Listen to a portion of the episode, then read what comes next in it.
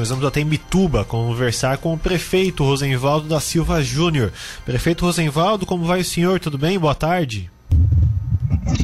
Boa tarde, Marcos Satisfação a gente poder conversar novamente. Bom, prefeito, dessa vez para falar sobre o Finisa, que o município está adquirindo esse financiamento. Da última vez conversamos com o vice-prefeito sobre o assunto, acho que o senhor estava é, no período de férias. É, Tivemos novidades sobre o financiamento? Sim, é, a gente teve uma das, uma das obrigações do município é ter isso aprovado em lei, né?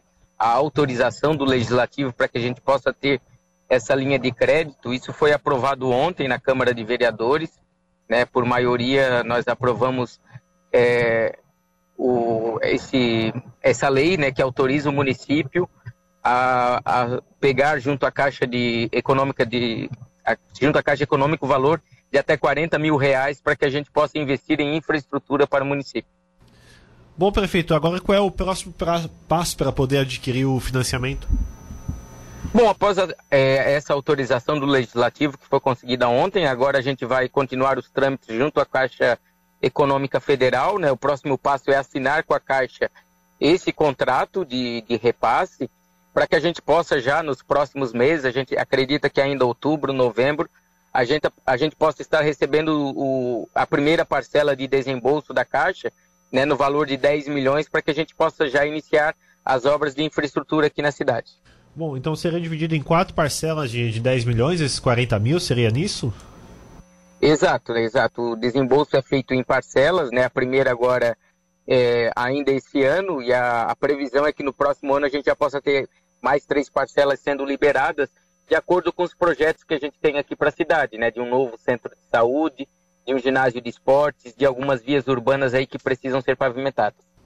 Uhum. Então teria um tempo para ser liberado, de acordo com os projetos apresentados para a Caixa Econômica, é isso? Exatamente, exatamente. Esse é o trâmite agora, a gente assinar o contrato, recebe a primeira parcela e conforme a gente for é, utilizando, fazendo a utilização desse recurso, as próximas vão sendo liberadas. Uhum. Esse financiamento, é, ele tem alguma carência para pagamento, prefeito?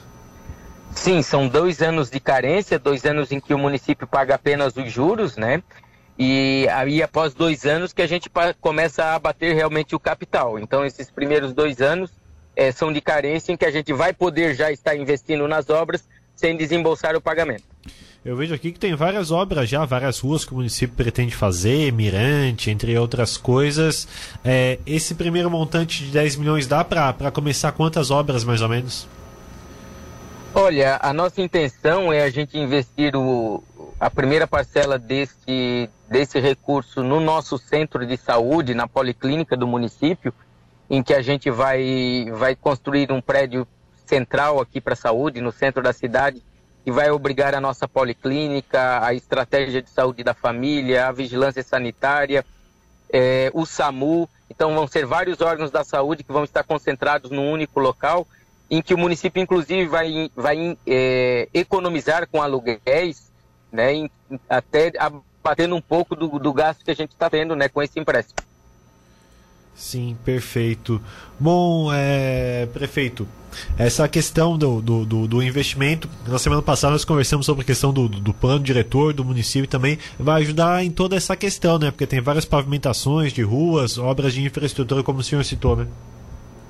Exato, até isso é importante, né? O município é um município que tem desenvolvido, tem crescido bastante e por isso até a necessidade de se atualizar o plano diretor para que esse, esse crescimento aconteça da maneira adequada e a gente poder investir em obras de infraestrutura, em, na pavimentação de vias, que favorece a mobilidade urbana, vai ser importante até nessa questão para que o desenvolvimento aconteça e a gente não perca em qualidade de vida, em mobilidade, né, que seja um desenvolvimento sustentável.